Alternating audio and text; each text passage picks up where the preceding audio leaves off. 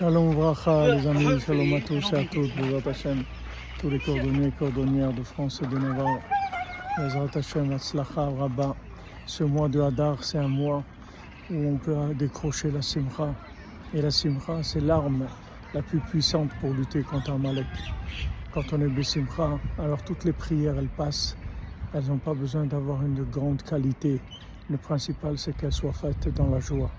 Alors c'est un mois, il faut travailler, Mishon Frailer, Adraba, Falpitienne, il faut faire des efforts dans la joie pendant tout ce mois de Hadar, où le Mazal il est très élevé.